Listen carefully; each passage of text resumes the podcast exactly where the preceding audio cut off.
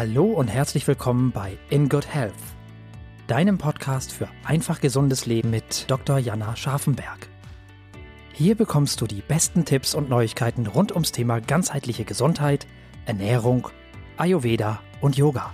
Lass dich durch Experteninterviews inspirieren, lerne das Beste für deine Gesundheit und genieß diese Episode.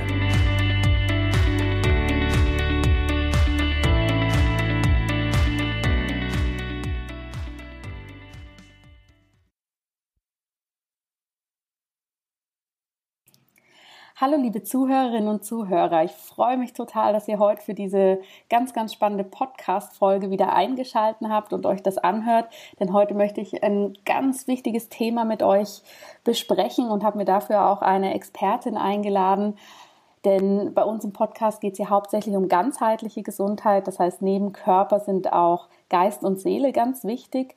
Und da gibt es ja so ein paar Faktoren, die wahrscheinlich jeder von euch ganz gut kennt. Und zwar dieser Modus, ich bin gestresst und zum anderen dieses, ich möchte perfekt sein. Also Stress und Perfektionismus sind heute unser Thema, denn beides hängt tatsächlich relativ eng zusammen und ist in unserem Alltag auch omnipräsent.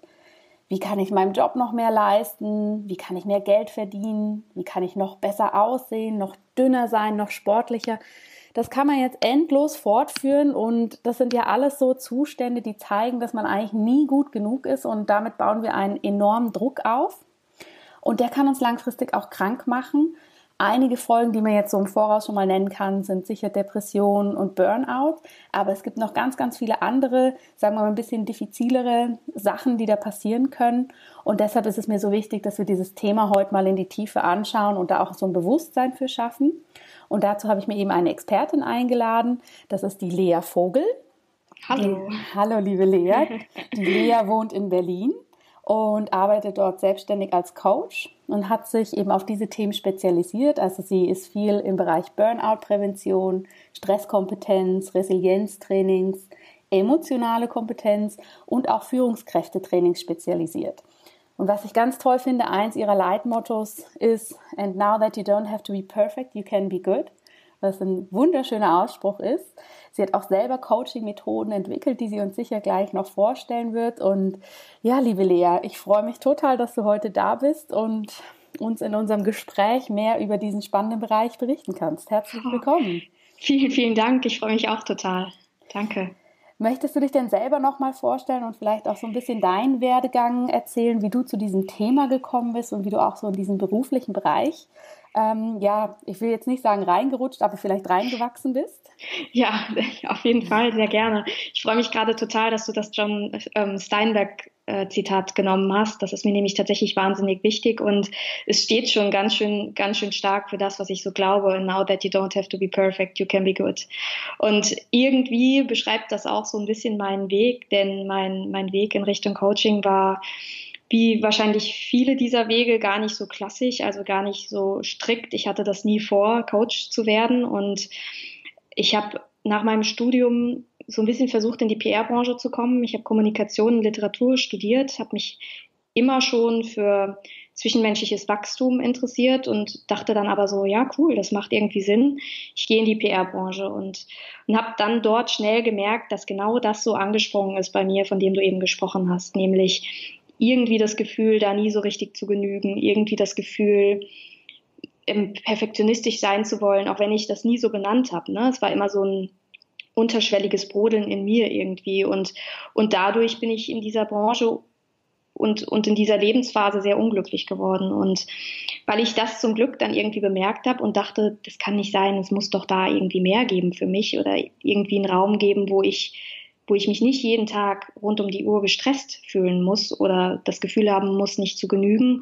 Da bin ich dann irgendwie in diese Coaching-Branche reingerutscht. Und weil das für mich tatsächlich ein Wendepunkt in meinem Leben war, weil ich weil ich irgendwie für mich immer mehr bemerkt habe, was ich brauche, was mir gut tut und weil ich auf diesem Weg, ne, und ich betone Weg, mhm. dann endlich äh, mir so selbst diese Erlaubnis gegeben habe, dass ich, dass ich nicht irgendwie so mich so fühlen muss, um was zu leisten, sondern dass Arbeit auch Spaß machen darf und dass es okay ist, mich auch mal auszuruhen. Da hat dann angefangen, dieser, ja, diese Coaching-Richtung hat dann angefangen, für mich Sinn zu ergeben und das versuche ich jetzt allen meinen Klienten auch mit auf den Weg zu geben, sozusagen. Mhm. Und hast du denn, als du für dich selber eben festgestellt hast, uh, der Stresspegel ist ganz schön hoch und ähm, eben auch dieser Perfektionismus spielt da überall mit rein. Hast du dir denn damals für dich selber auch einen Coach gesucht, um diese Themen anzugehen oder hast du das für dich selber geschafft? Mhm. Nee, ich habe auch, ich bin genau diesen Weg gegangen. Ich kam irgendwie über meinen Coach damals dann auch da auf die Idee, dass es, dass das überhaupt ein Beruf sein könnte. Das war damals, das war jetzt, würde ich sagen, so vor achteinhalb Jahren. Da war das noch gar nicht so etabliert, wie, wie es heute ist. Und ich weiß auch noch, dass ich von meinem ersten Besuch bei meinem Coach niemandem was erzählt habe. Also es war eher noch so eine, so eine kleine Heimlichkeit, weil ich irgendwie gemerkt habe, so komme ich gerade nicht weiter. Und er hat mir dann auch mal so Fragen gestellt, nämlich so Fragen, die ich jetzt auch ganz gerne mal stelle, wie sag mal, wie möchtest du denn eigentlich leben, ne? Oder mal angenommen, mal angenommen, du könntest dir dein Leben wirklich frei gestalten. Wie würdest du es denn dann machen? Und diese Fragen, die man dann plötzlich da so bei mir damals so zum ersten Mal so gehört hat, die haben wahnsinnig was bewegt, weil da fiel mir natürlich auch auf, nee, also ich will nicht irgendwann mal ähm, mit, mit 70 vielleicht völlig erschöpft sagen, ja, ich bin froh, dass es vorbei ist, weil ich war jeden Tag so angestrengt. Ne? Und ja. das, das ist dann auf jeden Fall ein Wendepunkt gewesen, doch. Mhm. Und ähm, das Stress krank macht, das ist ja sowas, was sagen wir mal allgemein irgendwie bekannt ist. Da, da kann man viel zu lesen. Das ist auch so in den Medien angekommen. Aber warum ist denn Perfektionismus auch was, was wir ganz, ganz kritisch beäugen sollten und eben auch nicht als, sagen wir mal, eine herausragende Charaktereigenschaft einfach hinnehmen sollten. Warum kann denn Perfektionismus auch krank machen oder wie kann er das machen und wie hängt denn das auch mit Stress zusammen? Mhm. Ich finde ehrlich gesagt, das liegt schon so ein bisschen an dem Wort selbst. Wir Menschen sind nicht perfekt. Ne? Und das ist so eine, das, da würden jetzt wahrscheinlich auch alle nicken und sagen, ja, stimmt irgendwie. Und, und gleichzeitig, parallel dazu, existiert dieser Wunsch, dass wir es aber sind. Ne, wir Menschen haben auch ganz oft so eine Doppelmoral und, und akzeptieren kleine, kleine Mängel oder kleine Fehler bei unseren Freunden und finden das sogar sympathisch, aber wir selbst wollen es irgendwie nicht. Wir wollen immer perfekt sein, beziehungsweise wir, wir gestehen uns vielleicht ein, okay, ganz perfekt muss es nicht sein, aber es muss schon immer irgendwie das Beste sein von dem, was ich so leisten kann. Und das ist so ein bisschen wie so ein Esel mit einer Möhre, der der Möhre die ganze Zeit hinterherläuft und sie niemals erreichen kann. Und deshalb streben wir im Prinzip was an, was für uns einfach gar nicht so gedacht ist. Und weil das Ganze aber irgendwie immer noch so gesellschaftstauglich ist, also weil es immer noch total angenommen wird, versuchen wir also immer was zu sein, was wir im Prinzip gar nicht richtig erreichen können. Und das macht natürlich, das ist wahnsinnig anstrengend, weil wir so dieses typische Gefühl haben von Getriebensein. Ne? Wir, mhm. wir, wir, hängen, wir hangeln uns so vom Wenn zum Dann. Also wenn ich das jetzt noch erreicht habe, dann mache ich mal eine Pause. Oder naja, wenn diese eine Sache vorbei ist, diese Beförderung noch da ist, dann freue ich mich wirklich, dann genieße ich das. Oder wenn dann erstmal der, der Urlaub ist in drei Monaten, dann komme ich ein bisschen zur Ruhe. Und so treiben wir uns irgendwie selbst und, und sind im Prinzip nie wirklich im Hier und Jetzt, sondern gedanklich immer woanders und das ist wahnsinnig anstrengend. Ja, Du hast dir am Vorgespräch auch zwei ganz, ganz spannende Sachen gesagt, die ich hier auch gerne nochmal aufgreifen möchte. Das eine war, dass eben Perfektionismus auch da vorherrscht, ähm, in, in Jobbereichen, die uns Spaß machen. Also auch wenn mhm. ich selbstständig bin und meinen absoluten Traumberuf lebe, dass mich das nicht davor schützt, dass ich trotzdem auch in Stress, Burnout und in diese Perfektion gleiten kann. Ja, also das ist nicht genau. nur von, von außen auferlegt, sondern häufig ja offensichtlich auch von innen. Und das natürlich in der Zeit, in der wir leben, also unsere Generation, der wird immer suggeriert, wir haben alle Möglichkeiten, wir können alles machen und das kann aber natürlich auch einen enormen Druck aufbauen, der dann eben durch Instagram, Facebook auch noch befeuert werden kann. Absolut. Was ist denn, du arbeitest ja viel mit ähm, Einzelklienten, aber auch mit Führungskräften. Was ist denn da so dein Eindruck zu diesen mhm. beiden Themen? Mhm. Also vor allem bei Einzelklienten erreichen mich sehr, sehr häufig Nachrichten, die, die so in etwa den Inhalt haben wie, ähm, ich habe jetzt eine ganze Weile gearbeitet und eigentlich war das auch immer ganz schön und jetzt plötzlich merke ich so, was, welchen Sinn möchte ich dem Leben denn eigentlich geben und ähm, dann bin ich so habe ich so angefangen, in alle Richtungen zu denken und im Prinzip habe ich dann auch gedacht, hey, warum soll ich überhaupt in Deutschland bleiben? Ich könnte ja auch dahin gehen und und immer dann, wenn man halt auch so sieht, was andere Menschen für Lebenskonzepte wählen, dann wird der Druck natürlich groß. Soll heißen, die, die ganzen Bereiche, ganz Instagram und alles, das ist bei allem, was es natürlich auch an schönen Momenten für uns hat, ist es auch, hat es einen wahnsinnigen Raum für Vergleiche. Und wir Menschen merken das vielleicht gar nicht so, aber die Wahlmöglichkeiten, die wir haben in unserer heutigen Generation, die sind natürlich auch manchmal anstrengend für uns, ne? weil wir immer denken, ach im Prinzip könnte ich ja eigentlich alles machen. Ich könnte jeder, jedes Leben haben. Ne? Ich könnte mit jedem Menschen zusammen sein, egal welches Konzept ich lebe, es ist im Prinzip offen. Und wie das ganz oft ist, wenn man zu viele Wahlmöglichkeiten hat, dann irritiert uns das. Das ist schon mal ein ganz, ganz wichtiger Punkt. Und das ist für mich auch immer wichtig, mit meinen Klienten mal zu erarbeiten, mal unabhängig von allen Möglichkeiten, weil dann kommt man manchmal auch vom Hundertsten ins Tausendste. Was ist denn eigentlich das, was du für dich so brauchst. Und wenn man mal wirklich wieder runtergeht zu diesem Punkt, was brauchst du denn eigentlich, um glücklich zu sein, dann sind das ganz oft kleine Dinge. Ne? Also es sind dann, das sind so diese Grundbedürfnisse. Und da macht es dann Spaß, wieder weiter dran zu arbeiten. Und um den anderen Teil der Frage zu beantworten, der ist mir nämlich auch wahnsinnig wichtig, ähm, ich habe aus ganz eigener Erfahrung gemerkt, dass es, dass genau das auch eine kleine Krux ist mit dem Thema Stress und, und Burnout. Denn ja, man kann absolut auch in den Jobs, die, die einem sehr, sehr liegen und die man so wahnsinnig toll findet, nochmal in die Spirale geraten. Und da macht es immer ganz viel Sinn, sich selbst zu beobachten und zu gucken, wie geht's mir jetzt eigentlich gerade?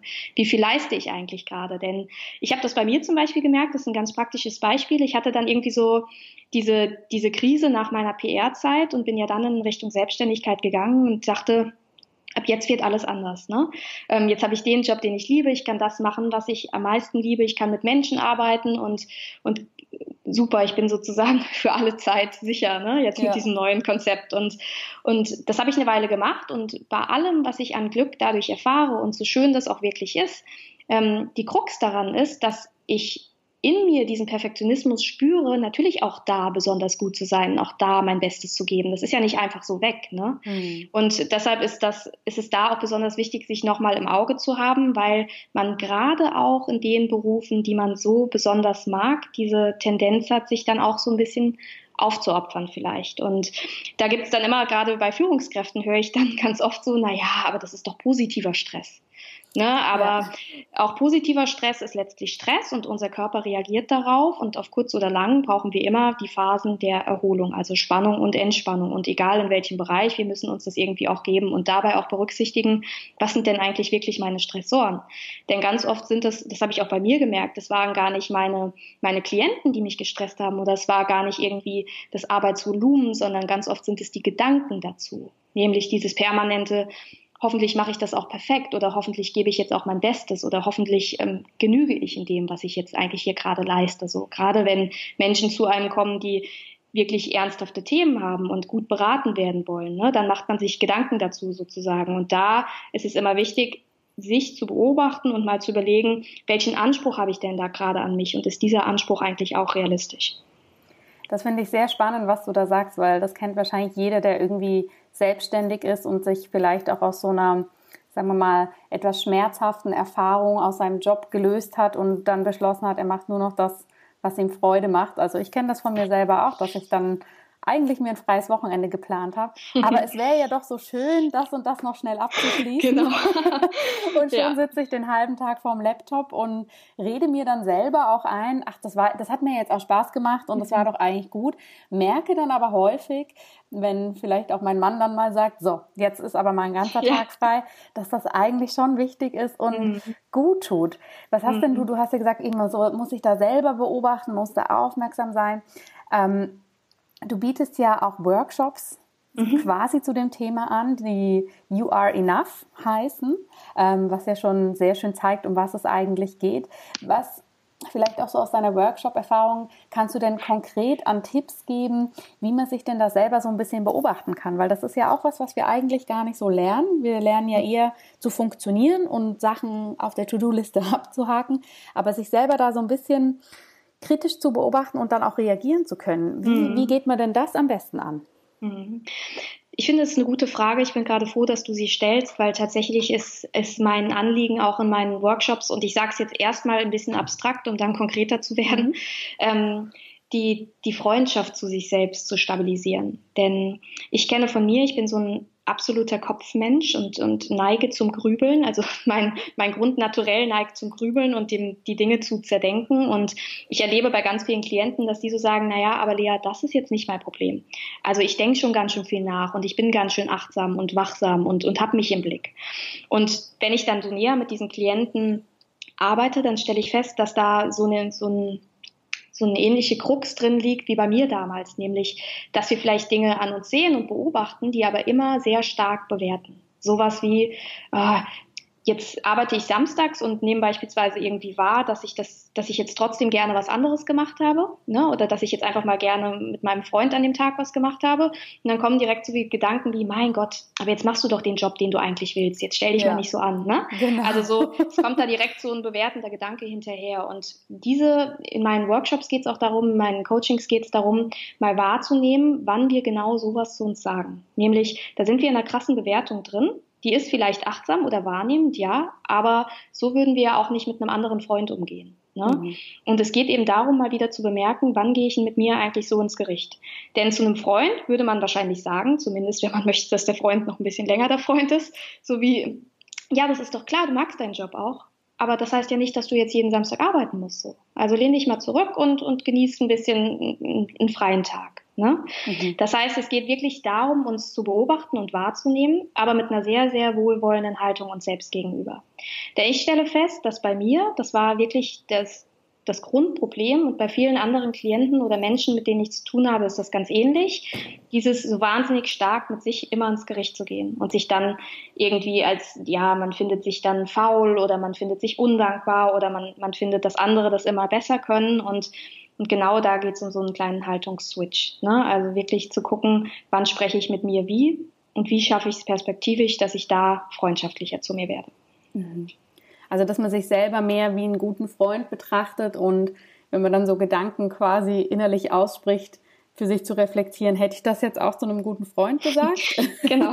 so in die Richtung. Genau, also genau das. Und ähm, diese Doppelmoral, ich weiß nicht, die kennen, kennen ganz, ganz viele Menschen, ne? dass ja. man irgendwie bei sich selbst dann sagt, mein Gott, das hättest du jetzt echt nochmal schnell machen können. Oder wie konnte dir das jetzt passieren?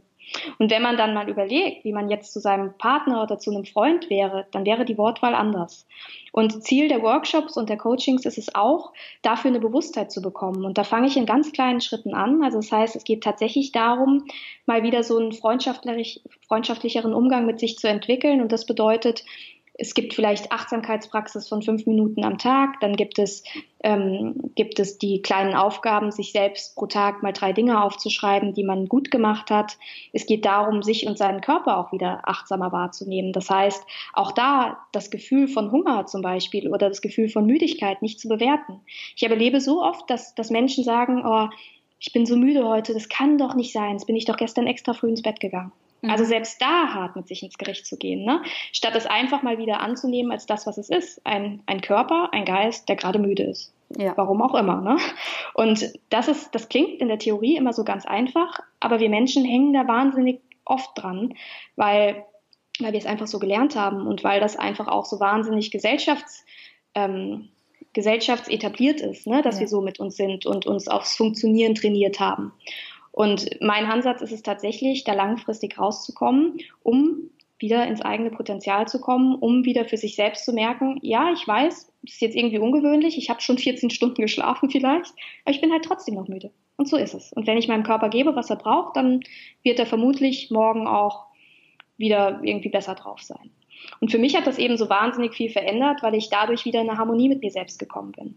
Ich habe immer ganz stark aus einem Mangel heraus agiert, also darauf geachtet, was ich irgendwie nicht kann, was jetzt gerade nicht stimmt mit mir, warum mein Bauch jetzt gerade grummelt, obwohl ich doch vor zwei Stunden was gegessen habe oder ne. Also ich habe immer irgendwie darauf geachtet, warum Dinge gerade nicht stimmen. Mhm. Und das ist ja so ein bisschen ne, darauf, wo wir uns konzentrieren, dahin fließt unsere Energie. Plötzlich war ich ein einziges Mangelpaket so. Und aus dieser Haltung heraus ein Mangelpaket zu sein, entsteht halt sehr, sehr schnell Stress.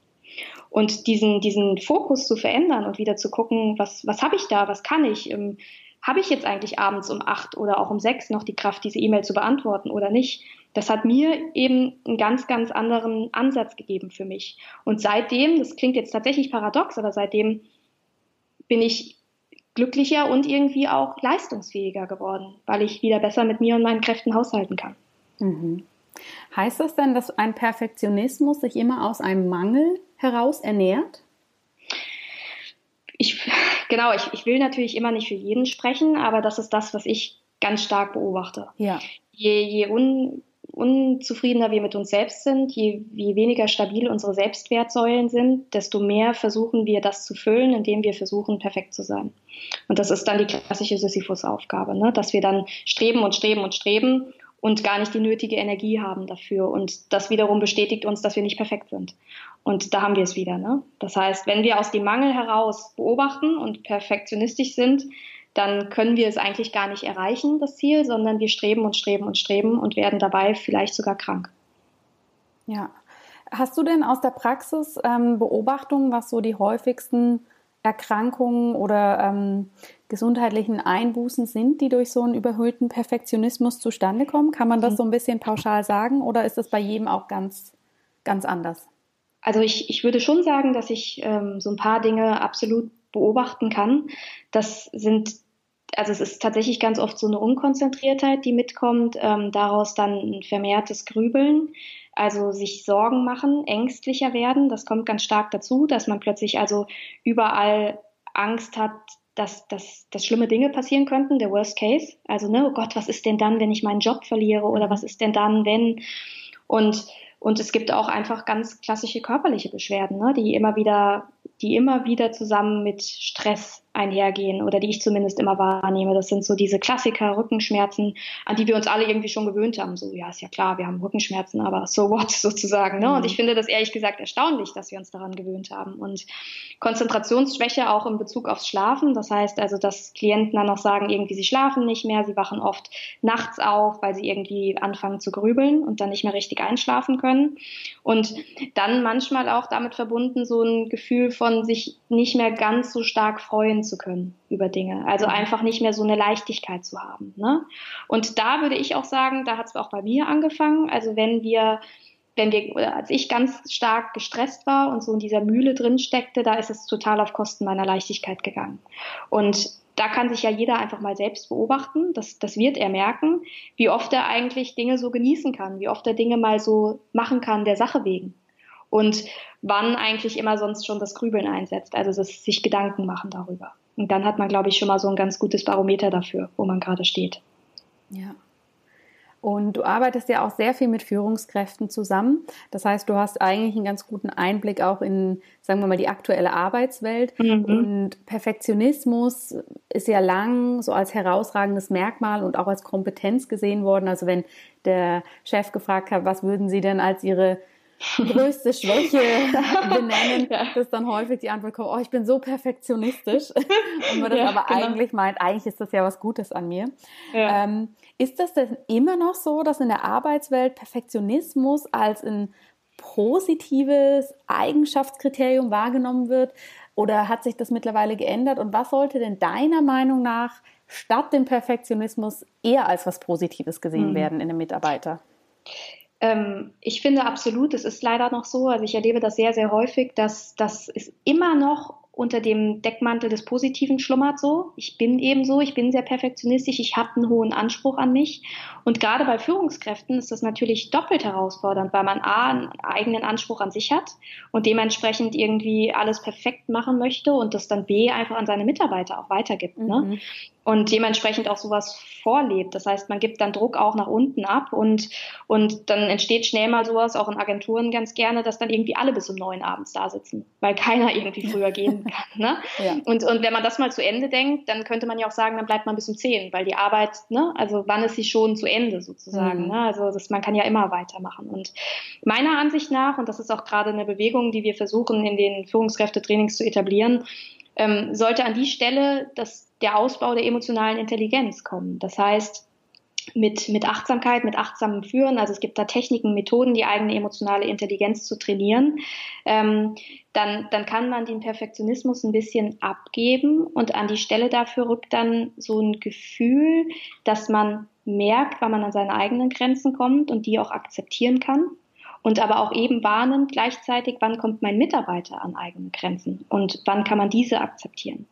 Und viele Menschen, gerade in den, in den Führungskräftetrainings, die denken dann, oh mein Gott, das klingt ja super passiv. Das klingt ja irgendwie so, als würden wir dann bald unser, äh, unter, unser Unternehmen in den Bankrott wirtschaften, so, ne? Aber ich finde das ganz spannend, weil viele große Unternehmen, auch zum Beispiel Google, die haben richtige Programme, die nennen sich Search Inside Yourself. Da werden die Mitarbeiter regelmäßig in Achtsamkeitstraining geschickt, um die emotionale Intelligenz zu stabilisieren. Und parallel dazu, seit die das also machen, hat sich der wirtschaftliche Erfolg einfach enorm verbessert. Das heißt, man stellt schon fest, da wo kein Perfektionismus mehr ist, da wo Raum ist, um seine eigenen Grenzen zu erkennen, da wo Raum ist, um sich Zeit zu nehmen, um wieder zu entspannen, da wo Raum ist, um den Druck nicht weiterzugeben, da steigt parallel dazu die Leistungsfähigkeit. Und da haben wir im Prinzip den Beweis, dass das, was wir da machen mit unserem Perfektionismus, eine Sisyphusarbeit ist. Also, dass wir damit eigentlich gar nicht weiterkommen, sondern was der Mensch braucht, um leistungsfähig zu sein, ist Raum, um sich zu entspannen, damit er wieder kreativ und leistungsfähig sein kann. Und deshalb bin ich sicher, wenn wir in diese Richtung gehen würden, dann wären wir alle nicht nur glücklicher, sondern wahrscheinlich auch insgesamt leistungsfähiger.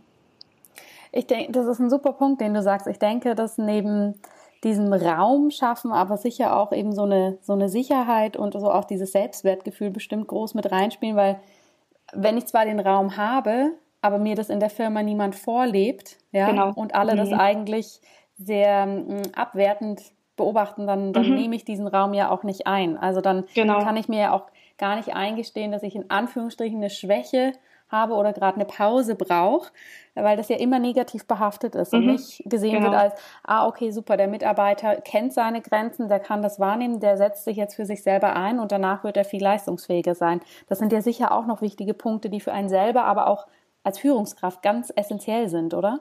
Absolut, absolut. Und ich wünschte mir sehr, dass diese Veränderung immer mehr kommt, denn genauso anstrengend und genauso verantwortlich für Burnout ist dieses permanente schlechte Gewissen, mhm. das viele dann noch haben, weil sie sagen, ey, wenn ich, wenn ich jetzt mal angenommen, ich würde wirklich um 19 Uhr nach Hause gehen, ja, weil meine Arbeit dann im Prinzip getan ist. Ich hätte so ein schlechtes Gewissen. Und dann gehen sie vielleicht nach Hause und haben ein ganz, ganz schlechtes Gewissen und tragen das den ganzen Abend mit sich rum. Und da muss es natürlich eine ganz klare Veränderung geben. Das heißt, ich glaube, es braucht dann einfach auch größere Regeln. In der östlichen Welt ist es beispielsweise so, dass man wirklich mittags eine kleine eine Pause machen muss, um sich hinzulegen. Also das ist natürlich ganz anders aufgebaut als hier mhm. bei uns im Westen. Ähm, und genau dadurch, dass das alle machen, hätte auch keiner ein schlechtes Gewissen. Ne?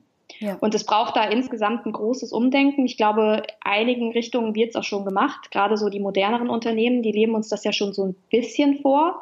Da gibt es in den Mittagspausen manchmal kleine Meditationen oder es gibt Masseure, die da sind, um den Mitarbeitern was Gutes zu tun. Aber letztlich ist das immer noch viel zu wenig. Und, und ich würde ehrlich appellieren, dass jeder Mensch, der das Gefühl hat, zu sehr gestresst zu sein, vielleicht versucht, für sich den ersten Schritt zu gehen. Das heißt, immer dann, wenn wir merken, ich mache das jetzt oder, oder ich würde das eigentlich gerne machen, aber ich traue mich das noch nicht so richtig, weil ich Angst habe vor Konsequenzen, dann würde ich meine Klienten immer ermuntern, tu es bitte trotzdem. Tu es bitte trotzdem und sei einer, der es sich traut, weil wenn du es machst, dann machen es vielleicht noch ein paar andere hinterher. Dann kannst du sozusagen der Erste sein. Ne? Ja. Und andere gucken sich bei dir ab. Weil irgendwie müssen wir diese Bewegung so ein bisschen mehr in Gang bringen, um da langfristig auch was zu verändern. Absolut, absolut. Und du hast ja selber dazu auch eine ganz spannende Methode entwickelt, eine Coaching-Methode, die du Mindful Growth Methode nennst. Mhm. Kannst du darüber noch ein bisschen was erzählen, was da der Hintergrund zu ist, wie die aufgebaut ist und wie die auch mit eben dem Thema Perfektion zusammenhängt? Mhm. Absolut, gerne sogar. Also ich habe ähm, so einen ganz klassischen Coaching-Ansatz gelernt und ähm, bediene mich da auch an ganz vielen Methoden dran und habe aber für mich auch irgendwie immer wieder festgestellt, dass, dass ich viele Anfragen hatte von, irgendwie habe ich da so ein Thema, Frau Vogel, ich habe ein Thema, ich bin nicht mehr so leistungsfähig wie früher und ich würde gerne, dass Sie mir da eins, zwei Tools mit an die Hand geben, sodass ich das wieder werde. so, ne? Also das mhm. heißt, wir hatten irgendwie Klienten kamen mit einem Thema und wollten gerne eine Methode, um um dann sofort wieder zurück in die Leistungsfähigkeit reinzukommen. Und ich habe irgendwie für mich festgestellt, dass das dann ganz oft eher so ein, ja, wir arbeiten dann vielleicht am Symptom, aber kommen nicht so richtig an die Ursache. Und ähm, das hat was Frustrierendes für mich und auch natürlich für den Klienten in dem Moment, weil man einfach nur was drüber lagert und nicht so richtig guckt, wo kommt es eigentlich her. Und ich brauchte irgendwas für mich, was, was weder in die psychotherapeutische Richtung geht, also es ging jetzt nicht darum, irgendwie ständig in der Vergangenheit zu wühlen, aber was auch nicht ganz so, mh, hm, sagen wir, toollastig ist, wie wie das klassische Coaching. Das heißt, es brauchte für mich einfach so eine Möglichkeit, um eine langfristige Veränderung zu schaffen und dabei trotzdem lösungsorientiert zu bleiben. Und deshalb habe ich diese Methode entwickelt, in der ich sehr, sehr viel mit Achtsamkeit arbeite und immer wieder versuche, meinen Klienten in eine neue Haltung zu bringen. Das heißt, es geht nicht mehr darum, nur die, die Symptome zu, zu verändern, sondern die Haltung zu sich selbst zu verändern. Und da arbeite ich genauso mit Tools, das ist ganz klar. Ich arbeite mit Meditation, ich arbeite mit offenen Fragen, die Sie sich stellen können. Manchmal sind die fast so ein bisschen philosophisch, also wie möchte ich eigentlich wahrgenommen werden, welcher Mensch, Mensch möchte ich sein, um dann langfristig nach vielleicht fünf, sechs Sitzungen zu merken, okay, da verändert sich jetzt wirklich was und zwar so sehr, dass dass wir eine gute Chance haben, dass diese Themen auch zukünftig nicht mehr so aufkommen.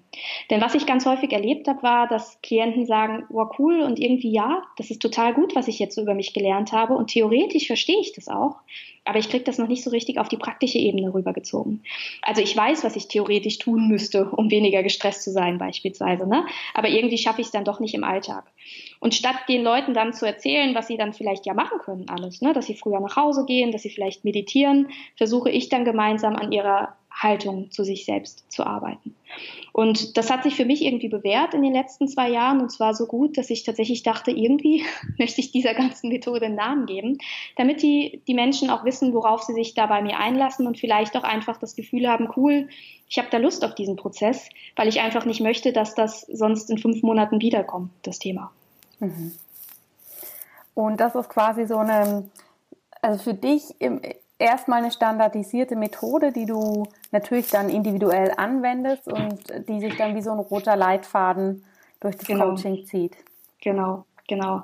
Also es ist tatsächlich so, dass es von Person zu Person absolut individuell ist. Das ist ganz klar. Jeder hat so seine eigenen Blockaden. Aber es gibt so ein paar Grundherangehensweisen, die man, die man, die ich immer wieder benutze. Das heißt, als allererstes mal gucke ich auch, auf welche Art findet denn die Bewertung statt, die eigene Bewertung. Ne? Also ich nenne das immer so diesen inneren Persönlichkeitsanteil in uns, nenne ich den inneren Kritiker. Und Teil, Teil dieser Sitzungen ist es dann auch, sich mal diesen inneren Kritiker, also diesen Anteil in sich selbst, der uns so massiv bewertet, wirklich zu visualisieren. Also mal zu gucken, wie sieht denn dieser Kritiker aus und wie spürt man den im Körper? Immer dann, wenn er was sagt. Bei meist wissen wir, dass wir nicht so gut mit uns umgehen oder zumindest kann man sich das denken, wenn man, wenn man sehr gestresst ist. Und gleichzeitig haben wir uns vielleicht auch noch nie so richtig die Mühe gemacht, diesen inneren Kritiker mal wirklich zu visualisieren, ihm Namen zu geben und die Dinge mal zu notieren, die er so sagt. Und während wir dann auf der einen Seite also kennenlernen, was uns blockiert und auch die negativen oder destruktiven Glaubenssätze erkennen, geht es dann eben darum, auch langfristig eine, eine Freundschaft zu sich selbst auszubauen. Und da gibt es dann eben viele verschiedene und individuelle Methoden, aber der Ansatz ist dann ähnlich mhm. in dieser Methode. Mhm. War das verständlich? Das war sehr verständlich, absolut. Sehr gut. Sehr gut. Jetzt hast du ja relativ viele Tipps zwischendurch schon gegeben, wie man dem Ganzen begegnen kann. Mhm. Und ähm, ich würde mich freuen, wenn du eben so zum äh, nahenden Ende des Interviews nochmal so ganz konkret eben schlagwortmäßig sagen kannst, wenn jetzt jemand für sich merkt, oh, Perfektionismus, das ist für mich aber ein ganz schönes Thema. Was mhm. kann man konkret eben nochmal so schlagworttechnisch, was würdest du aus deiner Expertise sagen? Was sind da die mhm. wichtigsten Steps, um das anzugehen? Mhm. Also es hilft schon immer mal zu gucken, wo kommt denn das eigentlich her? Ne? Was versuche ich in dem Moment eigentlich zu machen? Warum, warum habe ich jetzt so sehr das Gefühl, ich muss perfekt sein, sonst geht es nicht. Es macht also Sinn, da mal einen Blick hinzuwerfen und das ist dann auch immer sehr, sehr hilfreich, weil manchmal kommen dann so erste Ideen, warum das so sein könnte. Und gleichzeitig ist das tatsächlich also nur so ein erster Step. Ne? Immer dann, wenn man merkt, das stresst mich gerade so und ich hänge da irgendwie so fest, dann macht es wirklich Sinn, sich mal für sich zu überlegen, wie möchte ich denn eigentlich lieber sein? Also was möchte ich mir denn vielleicht anstelle dieser ganzen negativen Dinge, die ich mir da sage, wenn ich beispielsweise mal um 6 Uhr abends nach Hause gehe, so, ne? Was möchte ich mir denn stattdessen vielleicht sagen? Und da macht es dann immer Sinn, sich so ein kleines Mantra zu überlegen. Ne? Also meins, wie man vielleicht merken kann, ist schon auch das You are enough. Also sonst, sonst hätte ich nicht alles in meinem Coaching so genannt, ja. weil mir das einfach damals wirklich sehr geholfen hat. Ne? Und das ist, ist ein wichtiger Schritt, den ich ganz ehrlich meine. Ähm, sich das, was man sich perspektivisch über sich selbst immer wieder aufsagen möchte oder was man über sich selbst denken möchte, mal aufzuschreiben. Also das kann ja total unterschiedlich sein. Ne? Ähm, ich genüge so, wie ich bin oder ich, ich muss mich nicht kaputt arbeiten, um geliebt zu werden. Oder ne? also das darf mhm. dann wirklich, dass, dass jeder einzelne Hörer wird da so eine Idee haben, was was ihn triggert, was ja. ihm vielleicht gut gefällt. Und mir hat es deshalb ganz viel ähm, Spaß gemacht, mir das aufzuschreiben und ich habe mir das jeden Tag vorgesagt und nicht nur gelesen, sondern wirklich selbst auch gesagt. Also das positive Mantra mal so ein bisschen zu, zu integrieren. Gleichzeitig, und das ist auch ein ganz wichtiger Schritt, helfen Regeln. Es braucht Abgrenzung. Ne? In dem Moment, wo ich das Gefühl habe, dass ich immer wieder da reinrutsche, also immer wieder zu lang arbeite, immer wieder irgendwie doch noch eine Mail abschicke, ähm, immer wieder das Gefühl habe, mein Anspruch ist irgendwie so wahnsinnig hoch, dann sich selbst Regeln aufzustellen, da bewusst mal weniger zu geben. Denn das Gehirn braucht, also das Perfektionistenhirn braucht eine positive Erfahrung. Ne? Also wir müssen dann wieder lernen, dass wenn wir weniger geben oder wenn wir vielleicht sogar noch Spaß dabei haben und uns nicht, nicht so aufarbeiten, dass wir dann dass da nichts Schlimmes passiert, dass vielleicht sogar was Gutes passiert. Und das war dann auch total spannend bei mir zu merken, als ich irgendwie so mehr im Flow war, also als es sich wieder natürlicher angefühlt hat und ich vielleicht auch mal Klienten gesagt habe, es tut mir leid, aber ich kann erst wieder in zwei Monaten einen Termin anbieten. Mhm. Und dass das selbstständigen Herz geblutet hat. Und ich dachte, oh Gott, und hoffentlich verliere ich dann niemanden. Da habe ich dann gemerkt, es passiert gar nichts Schlimmes. Die Leute mhm. haben Verständnis und mein Gehirn brauchte genau diese Erfahrung, um zu merken, du kannst das machen, es passiert nichts Schlimmes. Und deshalb irgendwie klare Regeln für sich, wie viel möchte ich am, am Tag arbeiten. Da gibt es so eine schöne Richtlinie, die besagt, acht Stunden Arbeit, acht Stunden Hobby, acht Stunden Schlafen. Man kann ja mal für sich gucken, wie weit man davon vielleicht so abweicht. Ne? Und vielleicht auch für sich mal schauen, wie viel was realistisch ist. Also ja. mal mit einem objektiven Blick realistisch. Also wenn es zwölf Stunden sind, dann ist es zu viel Arbeit. Und dann sich klare Regeln setzen. Manchmal mhm. hilft es dann, sich zu verabreden, damit man früher rausgehen muss, sich irgendwie Dinge vorzunehmen oder auch einfach mache ich auch ganz gerne so kleine Reminder in den Google-Kalender. Ne? Mhm. So, jetzt Stift fallen lassen. Und dann das, was ich auf der, auf der anderen Seite, das ist so mein, meine absolute Herzensangelegenheit, ist immer wieder sich bewusst machen, ich bin okay, so wie ich bin. Also die Freundschaft zu sich selbst zu stabilisieren und das eigentlich immer. Also immer dann, wenn wir irgendwie fies zu uns sind, sich stattdessen mal gerade am Anfang ganz bewusst auf die Schulter zu klopfen, zu sagen, ey, du hast dein Bestes gegeben. Ist jetzt okay, so wie es ist. Ne? Mhm. Ne? Also wieder der Freund zu werden zu sich selbst. Ja, vielen Dank, Lea. Ganz, ganz wichtige Tools und Werkzeuge, die du uns da an die Hand gibst, wo sicher jeder Zuhörer was für sich rausziehen kann und sagen kann, oh ja, da kann ich was machen. Ich finde vor allem die Idee mit dem Kalender gut. das werde ich gleich umsetzen. Das ist wirklich so ein Reminder, kommt so, hey, jetzt ist genug, jetzt warst du lang genug da vorm PC oder hast irgendwas gearbeitet. Das finde ich zum Beispiel für mich persönlich jetzt einen ganz tollen mhm. Tipp.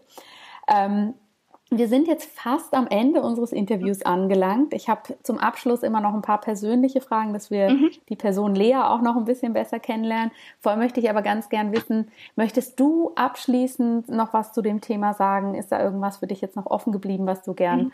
äh, den Zuhörerinnen und Zuhörern noch mit auf den Weg geben möchtest? Ja, vielleicht, vielleicht abschließend noch, dass ich wirklich weiß, wie sich das anfühlt, ähm, wenn man in dieser, dieser Mühle so ein bisschen fest sitzt oder ja, wenn man so vielleicht auch für sich die Balance verloren hat. Und ich möchte an der Stelle echt nochmal ermuntern, weil viele dieser Tipps, die ich gerade genannt habe, die machen auf den ersten, ersten Eindruck so ein bisschen die haben so ein bisschen Charakter, sehr banal zu sein. Und, und was, was ändert sich denn dann, wenn ich das jetzt mache? Und ich will ehrlich nochmal ermuntern, dass genau diese Kleinigkeiten in der Summe was Großes ergeben können. Und dass es sich so unendlich lohnt, diesen Weg zu gehen, weil wir letztlich alle die ehrliche Chance auf ein sehr viel, sehr viel, sehr viel intensiveres und schöneres Leben haben, wenn wir uns einfach darauf einlassen. Und das ist mir an der Stelle so wichtig, weil ich so der größte Kritiker von all dem war und irgendwie immer so dachte, Mann, äh, in den zehn Minuten, wo ich jetzt meditiere, ich könnte da sonst was machen. Ne? Ja. Also so, wirklich, was, was für ein Mist, was soll mir das so helfen? Ne? Ja. Und also ich kenne da wirklich jede Skepsis und kann fast manchmal selbst nicht glauben, dass ich genau das jetzt erzähle, aber es ist eben wirklich so, wenn es am Anfang noch so ein bisschen banal klingt oder wenn es am Anfang so ein bisschen, wenn man so denkt, na ja, aber hm, die kennt meinen Job nicht, bei mir ist das anders, ne? hier mhm. können wir das echt nicht machen, dann will ich nochmal sagen, doch, genau du da draußen, der jetzt zweifelt, ich war auch da an diesem Ort und ich weiß tatsächlich, es ist möglich, wenn du es dir selbst erlaubst. Ja. Und das ist eben der Punkt, dass es niemand anders für uns tun wird. Manchmal habe ich dann auch so Sachen gesagt wie, hu, ich habe aber heute ganz schön viel gearbeitet, jetzt könnte ich mal eine Pause machen. Ne? Und dachte dann irgendwie, ich bekomme jetzt mal ähm, ja großes Nicken von meinen Freunden, aber die waren dann manchmal auch sehr mit sich selbst beschäftigt. Das heißt, der Einzige, der es einem wirklich erlauben kann, das ist man selbst. Mhm. Und ich möchte jeden dazu ermuntern, weil es sich so viel besser anfühlt, wenn man da ganz bei sich ist und ganz in seiner Kraft ist. Und niemand, niemand, niemand muss leiden, um was zu leisten. Und das ist, glaube ich, so ein kleiner Fehlgedanke, den wir alle noch verankert haben vielleicht aus, der, aus den Generationen vor uns, die uns natürlich auch irgendwie geprägt haben, dass wir irgendwie nur mit Blut und Schweiß gute Dinge erreichen. Und ich glaube, das Gegenteil ist der Fall. Seit, seit ich mich weniger bemühe, läuft es bei mir irgendwie besser. Und ähm, diese Leichtigkeit möchte ich so ein bisschen übergeben. Das war mir jetzt nochmal ganz wichtig zu sagen. Ja, ist eine ganz, ganz wichtige Message, die du da sagst. Vor allem finde ich da so als Quintessenz, dass man selber die Verantwortung hat. Ne? Dass Absolut. man sich nirgends die Erlaubnis holen kann oder muss, sondern dass man das wirklich für sich selber entscheidet. Ich erlebe das auch viel in Ernährungsberatung, dass Leute mich ganz entgeistert anschauen und sagen, was? Das soll jetzt alles sein an Umstellung, so einfach? Aber dass es wirklich die kleinen Dinge sind ja. und ähm, eben da häufig dann auch meine Klienten sagen, oh Gott, wie bringe ich das denn meinem Umfeld bei, dass ich jetzt nicht mehr ähm, das und das essen möchte oder dass ich das und das nicht mehr machen möchte. Ich auch sage, du musst, du musst dich da nicht erklären. Das ist nicht deine Aufgabe, dich zu erklären. Das ist deine Aufgabe, die Info weiterzugeben, aber der Rest liegt in deiner Verantwortung. Deshalb finde ich das sehr schön, dass du das aus deiner Expertise auch so siehst, dass wirklich so diese Eigenverantwortlichkeit immens wichtig ist. Ja. Ja. Absolut. Liebe Lea, wo finden wir dich denn in, im Netz? Und du wohnst ja in Berlin. Wie ist denn das, wenn Leute sich jetzt interessieren, ähm, mehr von dir zu erfahren oder vielleicht auch ein Coaching zu machen? Ist das auch ortsunabhängig möglich oder ähm, sollten die Leute sich dann schon einen schönen Ausflug nach Berlin gönnen, um dich persönlich zu sehen? Das ist eine schöne Frage. Tatsächlich ähm, sind meine Räume in Berlin Mitte unter den Linden und da sind auch meine Workshops. Oh, wie schön. Äh, schöner Ort. schöner Ort, ja. Ne? Denke ich mir auch jedes Mal, wenn ich dahin schaue. Das ist tatsächlich ganz schön und auch ganz gemütlich. Ähm, ich merke aber in der letzten Zeit, dass ich, dass, dass dass Berlin unabhängig ist, das Coaching-Thema, überraschenderweise, und deshalb auch immer mehr Anfragen von außerhalb kommen und ich dann die Erfahrung gemacht habe, dass auch ein Skype-Coaching oder ein Telefon-Coaching wahnsinnig gut sein kann. Von daher, alles kann und nichts muss. Ähm, man findet mich eigentlich in Berlin, aber auch im Netz und da gibt es auf jeden Fall die Möglichkeit, mich in irgendeiner Form zu kontaktieren und da auch ganz individuell zu besprechen, was da ein richtiger Weg sein könnte. Super. Liebe Zuhörerinnen und Zuhörer, wir werden den Kontakt zu Lea auf jeden Fall in die Show Notes geben, dass ihr euch bei ihr melden könnt, ihre tolle Homepage anschauen könnt. Und ähm, ja, auch wenn Berlin eine wunderschöne Stadt ist, ist es natürlich auch schön zu hören, dass du das auch ortsunabhängig anbieten kannst und so quasi ähm, in einem weiteren Kreis dein, deine tollen Coachings anbieten kannst. Das ist natürlich super. Ich würde dir jetzt gern zum Abschluss meine fünf Fragen stellen, die noch ja. so ein bisschen mehr auf dich mhm. eingehen. Mhm. Und zwar meine erste Frage ist, hast du denn so einen Gesundheitstipp, der dein Lieblingstipp ist, den du jeden Tag umsetzt, der für dich so das Nonplusultra darstellt? Hm, ein. du kannst auch zwei sagen. Bei mir kommt es wieder, und das ist so, ne, ich wiederhole mich, aber man merkt, das ist mir ganz wichtig. Hm, der Gesundheitstipp ist für mich Balance. Also ähm, für mich ist es wichtig, ge genug zu schlafen, regelmäßig zu meditieren, gesund zu essen, ähm, für mich zu sorgen. Das würde ich sagen, ist so mein absoluter Gesundheitstipp, weil ich merke, dass sowohl das zu viele als auch das zu wenig mich recht schnell rauskippen lässt. Und deshalb habe ich da immer einen ganz, ganz besonderen ähm, Fokus drauf. Und für mich ist das, also die Balance zu halten, das der absolute Punkt Nummer eins, würde ich sagen. Mhm. Sehr schön. Und hast du eine Lieblingsspeise oder ein Lieblings-Superfood oder Zutat, die du täglich in deinen Speiseplan integrieren könntest, wo du merkst, oh, die tut mir richtig gut, wenn ich das mache oder wenn ich das zu mir nehme, ähm, geht es mir richtig, richtig gut? Richtig, richtig gut. Ähm, ich bin ein großer Fan der traditionellen chinesischen Medizin und habe da gerade so ein einen Trank oder einen Tee, den ich jeden Tag trinke, der ähm, so für die Lebensfreude steht, also der mein, ja, meine Mitte stärken soll und mir so ein bisschen Lebensfreude gibt und den ähm, trinke ich jeden Tag. Das finde ich total super. Allerdings, das, was ich wirklich, die, die unglamourösere Version, das, was ich jeden Tag zu mir nehme, ist, ähm, weil ich vegan lebe, sind das Hanfsamen. Mhm. Und die mhm. mache ich mir tatsächlich überall drauf und freue mich jedes Mal, wenn ich so denke, oh, wie cool, das ist jetzt so ein Brot mit Avocado und ich gebe da trotzdem noch so ein bisschen Eiweiß dazu mit meinen Hanfsamen. Ja. Deshalb würde ich sagen, das ist so mein Superfood auf jeden Fall. Die sind ja auch sehr lecker, das stimmt. Ja. Ich, ich glaube, auf die nächste Frage weiß ich die Antwort schon, weil du es im Gespräch schon ein paar Mal gesagt hast. Ich stelle sie trotzdem. Ja. Hast du ein persönliches Mantra oder Lebensmotto, was du dir täglich vorsagst? Wie, wie schön, dass du es schon weißt. Ja. Tatsächlich, ähm, das ist kein Zufall, dass meine Workshops so heißen. Ne? Also You Are Enough ähm, klebt an meinem Spiegel und auch in Phasen, wo ich es schwer glauben kann, weil die gibt es natürlich auch. Ne? die gibt es auf jeden Fall, dann versuche ich es mir immer noch mal ganz, ganz klar aufzusagen. Und zwar mit der Bedingung, jetzt schon. Nicht, wenn du irgendwas erreicht hast, sondern jetzt, ja. heute, genauso wie du jetzt bist. Das kann immer was, kann immer was Schönes haben, das sich so klar zu machen. Ja, sehr schön. Und hast du ein Lieblingsbuch, Lea, was du immer und immer wieder lesen könntest, was dich inspiriert? Absolut. Absolut alle Bücher von Jorge Bucay. Das ist ein argentinischer Schriftsteller, für die, die ihn nicht kennen. Und er schreibt wahnsinnig schöne Bücher, die immer ganz viele Metaphern und Fabeln haben. Und im Prinzip erklärt er da auf eine sehr weise Art den Sinn des Lebens. Und ich könnte sie immer und immer wieder lesen und, ähm, und spreche auch ganz oft von den Büchern und zitiere auch ganz oft daraus. Ja, mhm. die kann ich jedem empfehlen. Ach, schön. Und meine letzte Frage, du machst ja total viele spannende verschiedene Dinge. Also du hast deine Einzelklienten, du hast deine Führungskräfte, die du coachst, jetzt hast du deine Workshops.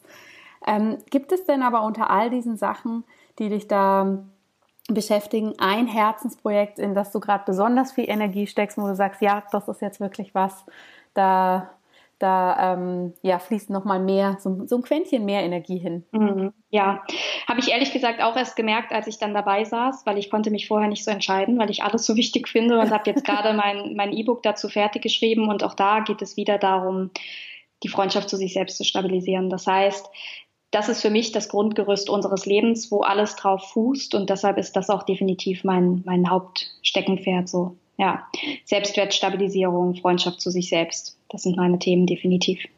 Und dieses E-Book, kommt denn das zeitnah, oder ist, ist das schon ähm, veröffentlicht? Genau. Oder kommt das zeitnah es, raus?